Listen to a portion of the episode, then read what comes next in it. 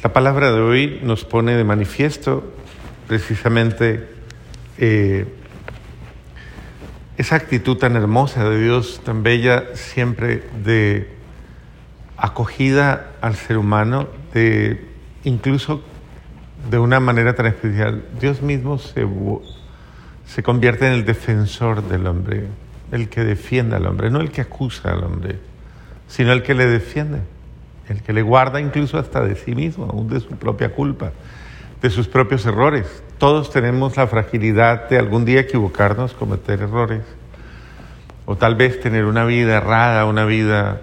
Y Dios no es el que acusa. Nos acusa nuestra conciencia, nos acusa nuestra responsabilidad, nos debe acusar nuestro interior, pero Dios no acusa. Nos acusan nuestros pecados. Dios, al contrario, está en la, al lado de la defensa, de la comprensión, de más que nosotros mismos, porque Dios nos conoce y sabe cuáles son nuestras fragilidades o debilidades. Y en ese sentido, Dios siempre es el Dios de las oportunidades. Dios nos quiere dar muchas oportunidades. Es decir, siempre quiere hablarnos acerca de cómo su amor y su misericordia están dispuestos a salvarnos. Porque ese es, es Dios. Dios es el que salva, el que ama, el que comprende, el que perdona. No es el, no es el otro. El otro es, esa es la función del acusador, del que no ama al ser humano, del que no le importa al ser humano. Pero la función de Dios, la labor que Dios realiza en nuestras vidas, es absolutamente de defensa. Y en ese sentido, Él eh, nos dice, precisamente en Isaías, ¿no? No recuerden lo pasado ni piensen en lo antiguo. Yo voy a realizar algo nuevo. Ya está brotando, ¿no lo notan? Voy a abrir caminos en el desierto y haré, que corran ríos en la tierra árida. Siempre hablando de cómo Dios obra en la carencia, en donde no hay. O sea, yo voy a hacer que esto que es imposible sea posible. Esto que es difícil sea viable. O sea, ¿cómo cómo Dios incluso impulsa y anima nuestra esperanza, ¿no? Porque muchas veces nosotros naufragamos en la desesperanza y no vemos luz y casi podríamos decir que nosotros somos víctimas de nuestra propia falta de confianza, falta de fe, falta de esperanza, pero aún el mismo Dios cree en nosotros, aún el mismo Dios eh, nos brinda esas oportunidades y por eso nos ayuda a mirar precisamente eh, con esperanza la vida, con amor, con con alegría. Y observemos de una manera tan bonita como el apóstol Pablo en la madurez de su fe, porque esto es, esto es madurez de fe. Nos expresa precisamente eso, la convicción a la que ha llegado. Tanto ha sido el amor de Dios, tanto ha sido esa actitud tan bella de un Dios que está de mi lado, de un Dios que me prefiere a mí, porque eso es importante tenerlo en cuenta, es un Dios que me prefiere a mí, no es mi pecado, Dios me prefiere a mí como ser humano, como persona, como su hijo. Y en ese lado, en ese sentido, eh, cada uno de nosotros también debe preferirlo a Él. Es que debe ser el movimiento.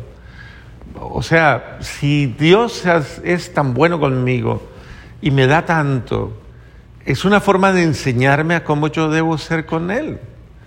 Lo malo es que nosotros tenemos un nivel de ingratitud impresionante. O sea, nosotros no somos agradecidos.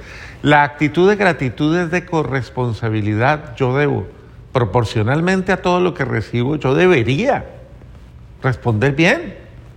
Pero la ingratitud, que es un acto de grosería, a mí me parece que es un acto de, falta de, hasta de, educación, Dios mío, es un acto esa ingratitud hace que muchísimas veces nosotros le neguemos a Dios lo que le corresponde.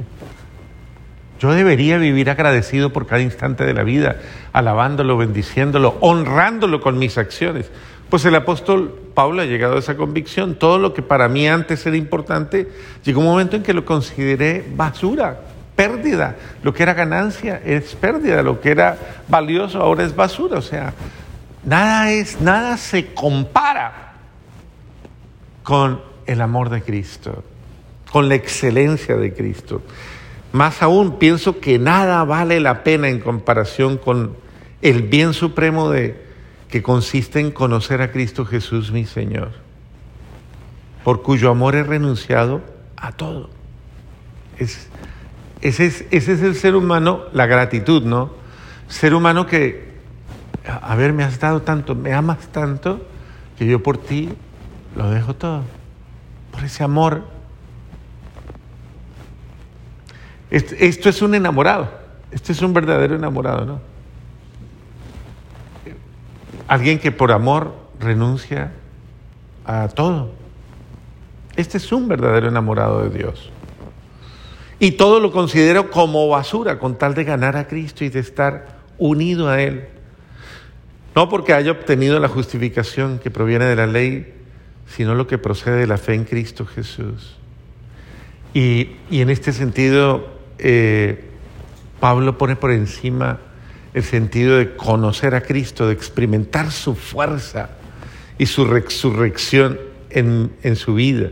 Y por eso dice, y compartir sus sufrimientos, a semejanza a Él en su muerte, con la esperanza de resucitar con Él algún día. Es, claro, es la solidaridad. Aparte de todo eso, la corresponsabilidad, la gratitud, pero es la solidaridad. Es el sentido de, yo te prefiero a Cristo, pero aparte de eso, comparto tu cruz, comparto tu misión. Que es, Cristo se ha entregado todo a todos, pues yo también me entrego. Eso es lo que dice el apóstol. Yo también me doy, yo también me entrego, me ofrezco me dono.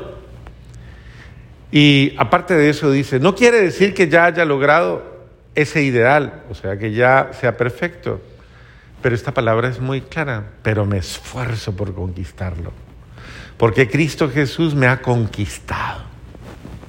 Esto es un enamorado, o sea, es alguien que está en un diálogo, en un diálogo tan consciente, tan sensato, tan justo, es que, es que si Él lo ha hecho conmigo, yo ¿por qué no lo voy a hacer con Él? Porque no soy corresponsable con el amor que me ama.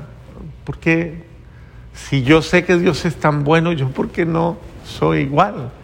Entonces, sé consecuente, seamos consecuentes. Si yo digo que le amo, muchos nos llenamos la, la boca diciendo, es que yo amo a Dios o yo amo. A ver, que sea verdad. He dejado atrás, y mire que se repite dos veces, en la primera lectura y en la segunda lectura, he dejado atrás absolutamente todo. Y me olvido de todo eso. Y me lanzo hacia adelante en busca de la meta y del trofeo que es Dios por medio de Cristo Jesús, que nos llama desde el cielo. Es hermoso ese texto. Y el Santo Evangelio nos pone en consideración directa e inmediata de el, Cristo conquistador, Cristo que está conquistando almas. Madruga a hacerlo, ¿no? Ustedes ven que de madrugada baja de la oración lleno de esa comunión con el Padre y baja a conquistar almas. Es atrayente.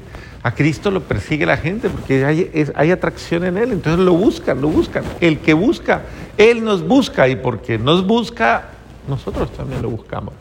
Y en ese sentido la gente lo, busca, lo busca y están embelesados con él, escuchándole. Y es en ese contexto que pues actúa también la realidad del mal, ¿no? No falta quien está al acecho de, del pecado humano, del error humano, de exaltar la, la fragilidad humana, la torpeza humana, la culpa humana. Y por eso se lo traen y le ponen a esta pobre mujer sorprendida en flagrante adulterio. Eso describe todo lo que estaban haciendo estos vagabundos desde yo no sé qué hora, eh, vigilando a el pecado del otro, vigilando a la, a la mujer para sorprenderle y traérsela a Jesús.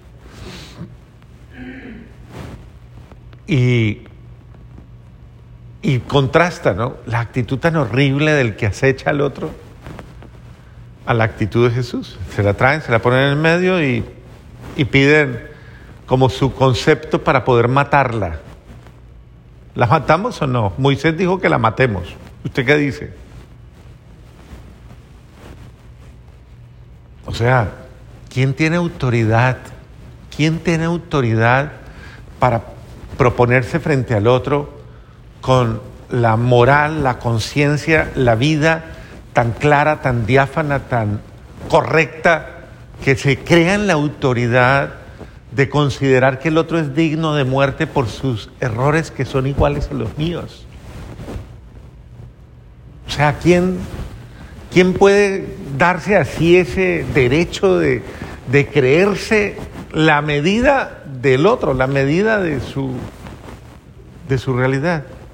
Solo Dios debería, solo Dios es el que juzga, solo Dios, porque solamente Dios es el que no tiene culpa.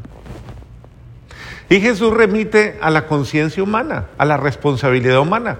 Revísese, por favor, revísese usted. Revise, ¿cómo es capaz de ver la fragilidad del otro y no ve la suya? O sea, la torpeza, el pecado, la, lo que sea, la maldad del otro y por qué no ve su maldad. Y en ese sentido, asuma su responsabilidad y, y haga un juicio de conciencia. Júzguese a sí mismo, no juzgue a los demás. Eso es lo que hace en ese momento Jesús. Hace un juicio de conciencia, remite a la responsabilidad personal y hace que cada quien asuma su culpa, no, no, mire la culpa del otro. Y si vas a condenar a alguien, pues condena tus acciones, pero no las de los demás. Así, incluso tengas la, la como quien dice, la autoridad de haber sorprendido a alguien en, en una falta. Porque muchas veces cuando sorprendemos a alguien en alguna situación, le caemos encima, ¿no? ¿Sí vio? Mire, lo hizo. ¿Sí ve? Y lo resaltamos. ¿Sí ve? Y se lo decimos, incluso en la familia. ¿Sí ve su mamá? ¿Sí ve su papá? ¿Sí ve su, hermano? ¿Sí ve su...? O sea, es...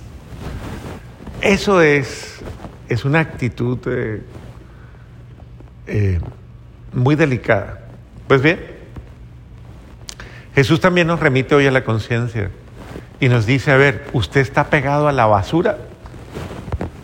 La basura es eso, que hasta Dios descarta. Dios ha descartado mi basura. No mire su pecado, no mira mi, mi, pasado ni mi miseria. Dios ha descartado la basura porque le importa a la persona. Nadie te ha condenado, le ayuda a tomar conciencia. Nadie, nadie te ha condenado, nadie, porque ¿quién es capaz de emitir un juicio sabiendo que Él mismo es digno de juicio. Pues yo tampoco te condeno y no porque no tenga, porque tenga pecado. No te condeno porque siendo Dios, aunque tengo la autoridad para hacerlo, no lo hago porque yo soy la salvación, yo soy el perdón, yo soy la misericordia. Eso es lo que está diciendo Jesús. Yo que tengo la autoridad para hacerlo, no lo hago porque porque quiero darte una nueva vida. Eso es lo que le está diciendo quiero darte una nueva vida. Las circunstancias malas de tu vida te llevaron a estar en peligro de morir. Pero, ¿qué fue lo mejor que le pudo pasar a esta mujer? Encontrarse con, frente a Jesús y descubrir que Él sí tiene la capacidad de perdonarla. Lo mejor que le pudo pasar, si su pecado la llevó a Él, bendito sea Dios porque esa circunstancia eh, mala le dio la posibilidad de encontrar una nueva vida. Ahora ya nadie te condena, eres libre de culpa, vuelve, retoma tu dignidad humana, porque aún el peor pecador tiene derecho a recobrar su dignidad humana. Ponte de pie, vete en paz. ¿Y no qué? ¿Y no qué? Dígale al de al lado, Eso, así nos despertamos contentos.